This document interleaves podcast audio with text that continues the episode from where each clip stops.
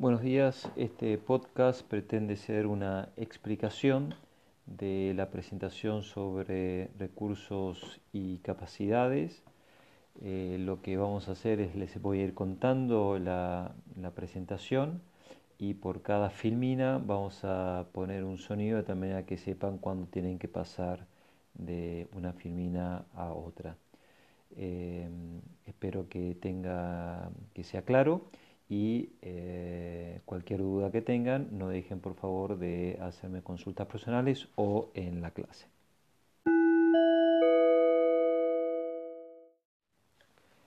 En primer lugar recordemos el concepto de ventaja competitiva. En esta materia precisamente lo que estamos estudiando y discutiendo es sobre la generación de ventajas competitivas que nos van a permitir el cumplimiento de nuestra misión. Recordemos que la ventaja competitiva es la habilidad que tiene una organización para obtener mejores resultados que la industria, que los demás. Eh, por ejemplo, una mejor rentabilidad sobre los activos, una mejor rentabilidad sobre las ventas. Y eh, algo que es clave y que ya se ha dicho y que lo seguiremos eh, diciendo, que esta ventaja competitiva tiene que ser sostenible en el tiempo. Si la ventaja competitiva es fácilmente imitable, bueno, naturalmente eh, no podrá ser sostenible en el tiempo.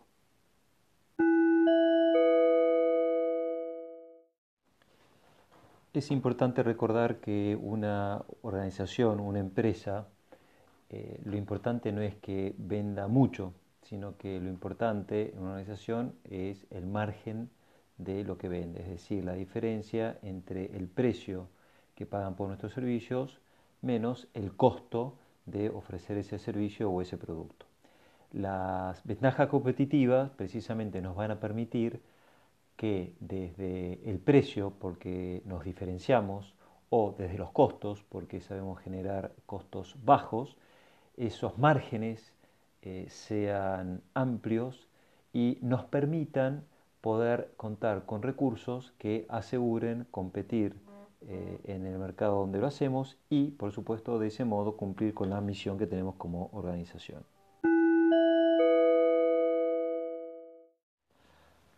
¿A qué se debe la, dispersión de rentabilidades entre distintas organizaciones? Bueno, en este gráfico lo que vemos es una serie de estudios que determinan, ahí tienen los porcentajes, que hay un efecto que se llama efecto industria, que tiene que ver con en qué industria está la organización compitiendo. Por ejemplo, la industria del entretenimiento, la industria de la alimentación, la industria del turismo. Cada industria tiene su eh, rentabilidad, si quieren, promedio.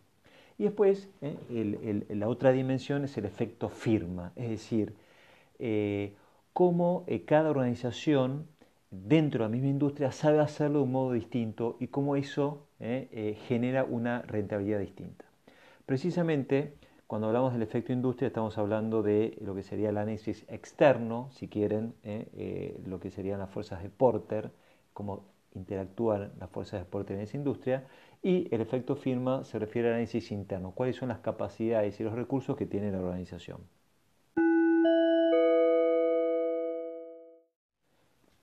Esto ya lo vimos en clase, simplemente recordarlo, que en análisis FODA lo que son fortalezas y debilidades hace referencia a, lo interno de la empresa, cuáles son mis fortalezas, cuáles son mis capacidades, en qué soy bueno y cuáles son mis debilidades, en qué es lo que me falta.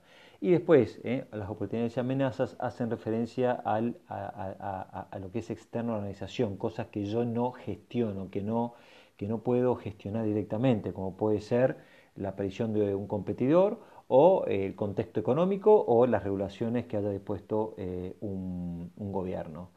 Eh, el análisis externo, oportunidades y amenazas, eh, da origen a lo que se llama el modelo basado en análisis ambiental y el análisis interno al modelo basado en recursos.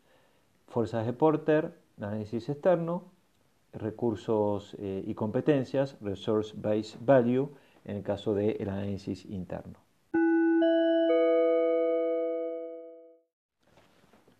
Tenemos que hablar ahora de lo que es la cadena de valor para seguir entendiendo eh, el análisis de recursos y competencias. Entonces, ¿qué es la cadena de valor? La cadena de valor, como verán en este gráfico, es la red de actividades de la empresa eh, este, que, hacen que permiten que la empresa ofrezca unos servicios o unos productos y que genere un margen.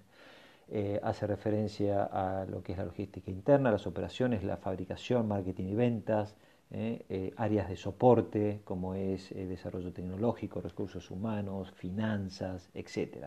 Esto se aplica a una empresa individual, por ejemplo, eh, una fábrica de automóviles, o también aplica a la industria en general. Por ejemplo, la industria automotriz tiene una, ¿cómo es la cadena de valor si quieren en sentido muy amplio? Primero están los fabricantes, antes de los fabricantes están los proveedores, las autopartistas, los fabricantes que son los ensambladores, después está todo lo que es el servicio comercial y si, quieren también el servicio de postventa. ¿Para qué nos sirve la cadena de valor? Entender la cadena de valor nos ayuda a, nos proporciona un marco para identificar o desarrollar competencias distintivas. De un modo, las competencias distintivas que nos van a permitir generar ventajas competitivas, las vamos a identificar analizando la cadena de valor. Por ejemplo, somos muy buenos haciendo marketing y ventas. Tenemos unos equipos de promoción y de venta que son únicos en el mercado. O tenemos un área de compras que hace que seamos los mejores compradores del mercado. O tenemos un área de fabricación que hace eh, que seamos eh, la, fábrica más eficiente del mercado. Identificar eh, o analizar la empresa en su cadena de valor nos va a permitir identificar cuáles son las competencias distintivas. En general, las competencias distintivas se pueden generar, como ya vimos, o en costos bajos, porque compramos barato, porque somos muy eficientes y utilizamos menos recursos para conseguir el mismo output, o porque nos diferenciamos respecto a nuestro producto, de nuestro servicio y por lo tanto podemos cobrar un precio distintivo, distinto.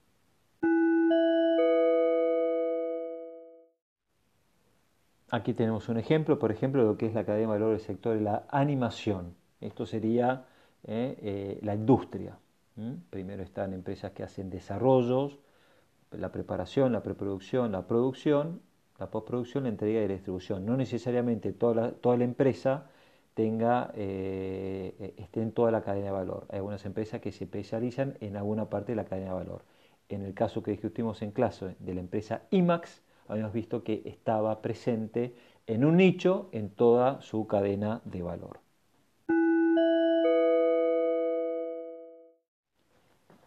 En este caso tenemos la cadena de valor del libro, desde el autor, quien escribe, el escritor, el libro, hasta el usuario individual de los libros, los lectores.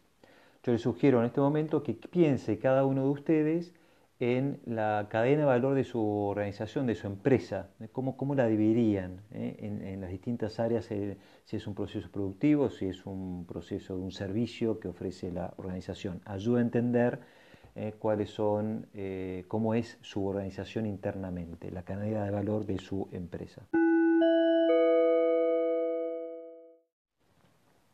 Bien, ya habiendo eh, entendido, repasado, recordado el concepto de ventajas competitivas eh, y la cadena de valor, vamos ahora entonces a intentar eh, comprender y explicar en detalle este enfoque de las competencias. ¿Qué dice esta teoría?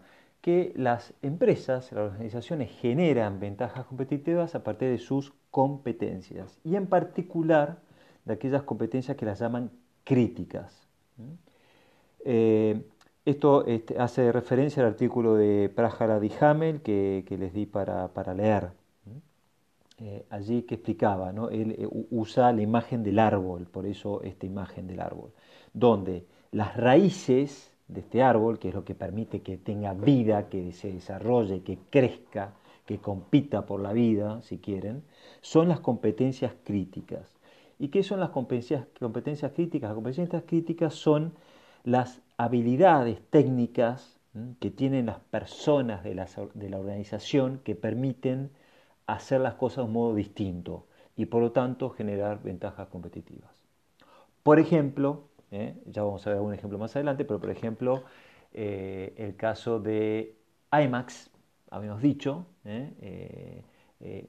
¿cuál era la competencia crítica? Precisamente esa capacidad que habían desarrollado de eh, generar una tecnología aplicada a las imágenes eh, en el formato grande, gigante, y en 3D que era única en el mercado. Y eso tiene que ver con la tecnología, las personas que trabajan, toda la inversión en I D, como vimos en, clase. Estas competencias críticas, que son las raíces, van a permitir alimentar el tronco, las ramas, si quiere, el tronco, el tronco principal del árbol, que son los productos centrales. Y esos productos centrales nos van a permitir alimentar las ramas con todo el follaje, que son los productos terminales, los productos críticos. ¿eh? Eh, si por ejemplo pensamos, eh, vamos, caso de Honda, la fábrica Honda. Honda tiene, si quieren, los productos centrales son los motores, motores, motores a comprensión, y esos productos centrales permiten permiten la, eh, eh, ofertar en el mercado productos terminales distintos, como puede, ser un motor para una lancha, un motor para un auto, un motor para un barco, un motor para una cortadora de césped ¿eh? o un motor para trabajar en una, en una obra de construcción. Esos serían los productos terminales.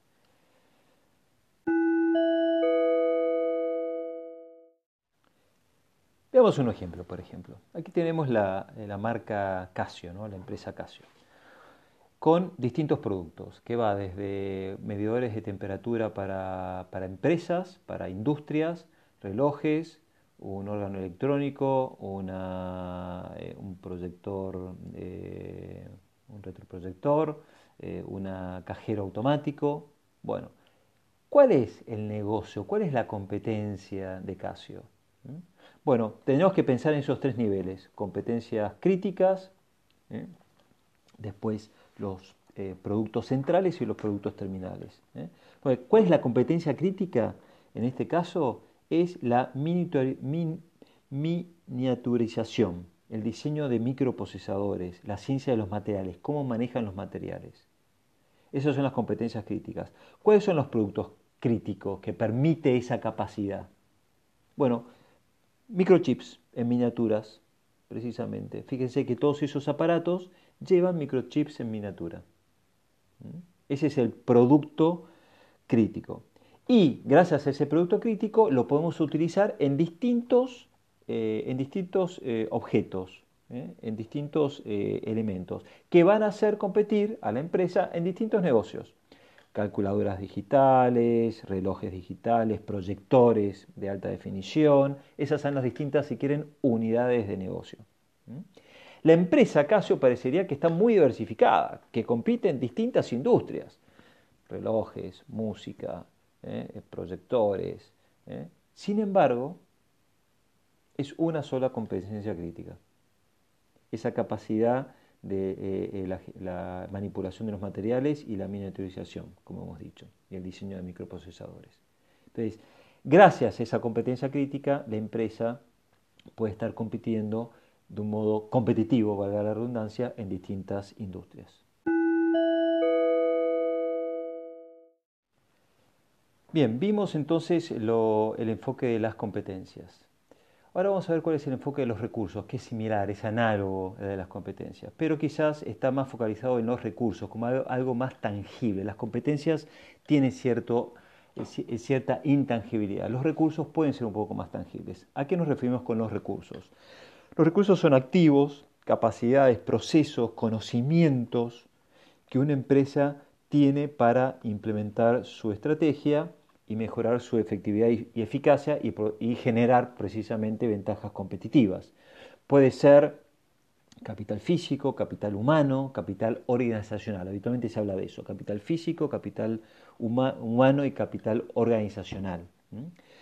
Eh, estos recursos van a generar ventajas competitivas si son heterogéneos, diversos, distintos de lo que hay en el mercado y a su vez eh, son recursos que son intransferibles.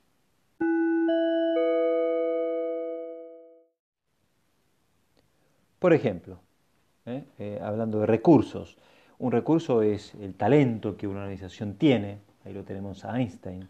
Un recurso es un activo que tenemos, por ejemplo, un canal que conecta dos mares, como este que es el canal de Suez. O un activo es el capital organizacional ¿eh? de cómo la organización ha desarrollado, por ejemplo, el involucramiento de, de todo el personal para inventar y estar pensando y desarrollando ideas nuevas, ¿eh? como es el caso del Post-it y la empresa 3M, que invierte un, tiempo de su gente en, eh, pensar ideas nuevas para, para, fomentar la creatividad dentro de la organización. Esos son los recursos que nos pueden permitir la generación de ventajas competitivas.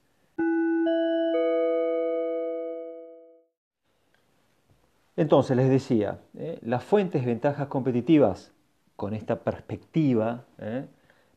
son dos. Una son competencias o capacidades críticas en las cuales hay una mirada un poco más sistémica. Vuelvo al ejemplo de, Casio, ¿eh?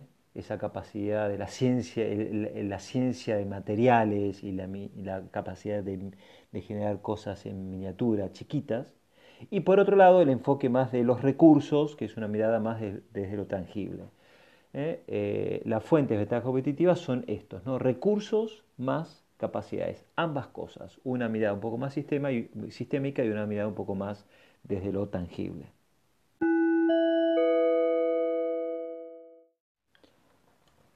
Hemos dicho entonces que eh, desde Porter, si quieren, el análisis externo, Porter lo que dice es que las organizaciones compiten eh, y defienden sus estrategias acomodándose a esas fuerzas eh, que compiten en la industria, los nuevos entrantes, el, poder de organización de los, de los proveedores, de los clientes, etc.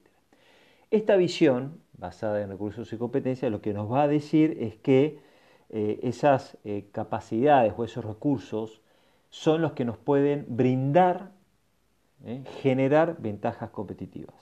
Ahora bien, cualquier recurso, cualquier capacidad genera ventaja competitiva, no, no cualquiera. Son recursos o capacidades que tienen, decíamos, una, una heterogeneidad respecto de lo que hay en el mercado, que hace que sean únicos, y que a su vez son intransferibles.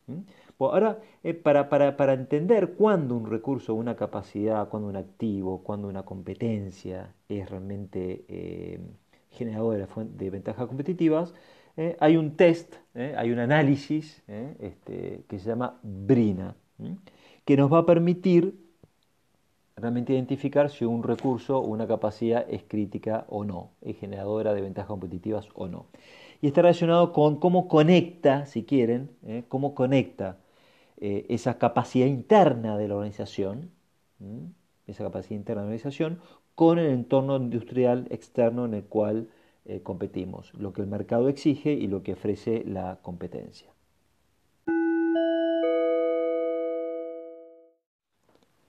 Les decía entonces que el test Brina, que lo tienen aquí, nos va a permitir identificar si un recurso o una competencia eh, es generadora de fuentes competitivas. El 3B Brina, como verán, es, eh, ayuda a entender eh, las dimensiones. ¿no? Uno, cuando un recurso es generador de ventaja competitiva, si es valioso, si es valioso. Es decir, si realmente explotan oportunidades o neutralizan amenazas, si realmente es valuado, valorado por el mercado, por los clientes, ¿eh? por la industria. Es raro, son pocos los que lo poseen. ¿eh? Eh, los recursos comunes que no dejan de ser importantes, por supuesto, pero cuando hablamos de un recurso crítico es algo que lo tienen pocos. Difícilmente imitable, difícilmente imitable. Esto tiene que ver con que no sea transferible por, este, por, hacia otros insustituible, es decir, que ese recurso no pueda ser sustituido por otra cosa distinta. Y por otro lado, no apropiable, no apropiable por terceros. ¿eh? Si yo tengo, por ejemplo, una patente en la cual yo he registrado, eso lo puedo sacar fruto yo y no me lo puede robar un tercero. Por lo tanto, ese bien no es apropiable por un tercero. Ahora vamos a ver algunos ejemplos para que se entienda mejor esto. aquí tenemos una serie de preguntas que nos vamos a hacer para identificar eh, si eh, un recurso o una competencia pasa, supera el test Brina. Eh. si es valioso, genera valor para el cliente, lo reconocen. ¿Se acuerdan cuando eh, el caso IMAX? La gente pagaba más por ir al cine en pantalla gigante, ¿no? en las pantallas de IMAX. Bueno, realmente era valioso, raro, está muy definidas en el mercado, caso IMAX. La tecnología éramos, era única, éramos los dueños de una tecnología única, inimitable, si se pueden reproducir fácilmente por otras empresas. Habíamos visto en el caso IMAX que éramos únicos, es decir, que habían otras empresas que habían intentado competir, pero que no les había ido tan bien. Y además era producto del desarrollo de años en I+D, por lo tanto podría llegar a ser imitable, pero me va a llevar un montón de tiempo. Insustituibles, ¿eh? ¿eh? pueden generar eh, valor con capacidades sustitutas. Bueno, caso IMAX, por ejemplo, volvemos, era insustituible, era único, era distinto, era completamente distinto y no existía una experiencia similar. Y después, si, es apropiable, podemos apropiarnos de dicha capacidad, podemos sacarle provecho, partido. Vuelvo a decir, fíjense que hablando de la capacidad de tecnología en grandes pantallas y 3D, IMAX, eh, realmente esa, esa capacidad eh, era eh, una fuente de ventajas competitivas precisamente porque cumple con este test. Vamos a ver cómo esto realmente conecta con las ventajas competitivas ahora un poquito más adelante. Entonces, cuando nosotros tenemos un recurso, una competencia que es valiosa, que es rara, que es única, y que es insustituible, significa que realmente eso, eh, ese recurso o esa competencia realmente genera una ventaja, una ventaja, este, y una ventaja amplia, de gran magnitud. Por otro lado, si ese recurso o esa competencia es inimitable y no apropiable, significa que esa ventaja atractiva es sostenible en el tiempo. ¿eh? Hablamos de la sustentabilidad de la ventaja. Por lo tanto, cuando yo tengo una ventaja de gran magnitud y por otro lado esa ventaja la puedo sostener en el tiempo, es sustentable, tenemos un recurso o una competencia que puede generar beneficios, ¿eh? que puede generar beneficios sostenibles en el tiempo, de gran magnitud. Y por lo tanto estamos ante, una ante la generación de una ventaja competitiva. De ese modo, conecta, eh, si quieren, los recursos y competencias y el test BRINA, si quieren, con, la, eh, como fuentes de ventajas competitivas.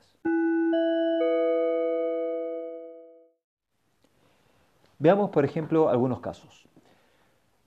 Eh, Arcor. Ustedes saben que Arcor, productora de alimentos, ha desarrollado un canal de distribución a través de terceras personas, pero con un vínculo muy exclusivo y muy particular, eh, que le permite llegar, eh, eh, tener una llegada y una distribución realmente fantástica y muy competitiva. imagínense, en una industria de alimentos, lo importante es llegar de un modo eficiente desde la producción de los alimentos hasta el consumidor final, hasta la mesa de la familia. Muy bien. Ese recurso, la distribución, y esa, esa, red de distribución que ha sabido generar a través de terceros. ¿Es valioso? naturalmente. ¿Es raro? Y es bastante único en el país. ¿Es inimitable? Y desarrollarlo realmente cuesta mucho. Ha costado mucho, mucho tiempo y además son reacciones humanas. ¿Es instituible? Efectivamente. Y Arcor le saca provecho porque es de uso exclusivo, no, eh, no lo usan otros, sino que solamente lo puede usar Arcor. Aquí tenemos un ejemplo claro de eh, donde hay un recurso que genera eh, ventajas a esta organización como Arcor.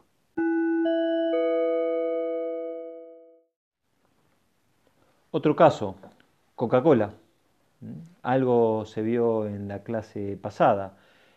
El recurso de la marca. ¿Se acuerdan que Federico había comentado cómo eh, cuando hablando de las ventajas competitivas, eh, el, CEO de Coca-Cola para, Argentina o Sudamérica, no recuerdo bien, decía, ¿no? Este, hablaba de la marca. Bueno, precisamente la marca es un recurso de, que genera una fuente de ventaja competitiva, es terrible. Gracias a la marca, Coca-Cola puede eh, tener el precio que tiene, puede tener el nivel de, demanda que tiene, puede tener el, el, nivel de atractividad de su marca que tiene, eh, la marca que es, por supuesto, marketing. Bueno, eso es un recurso que también genera ventajas competitivas para la empresa.